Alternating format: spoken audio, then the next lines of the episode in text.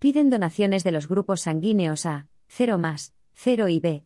Las reservas de sangre A se encuentra en alerta roja, por lo que necesita donaciones extra urgentes, y los grupos 0 más, 0 y B están en alerta amarilla, y se necesitan donaciones para los cuatro grupos para que no aumente la alerta, según ha informado el Centro de Transfusión de la Comunidad de Madrid.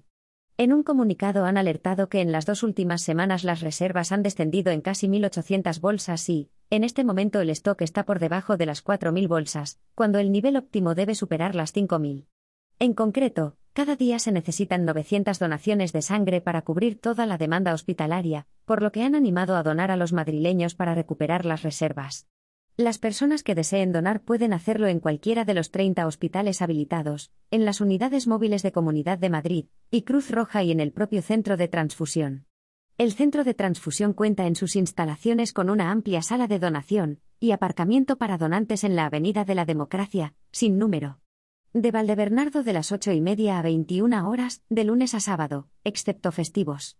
En su web, el Centro de Transfusión explican que las donaciones de sangre son imprescindibles diariamente para la realización de múltiples tratamientos e intervenciones.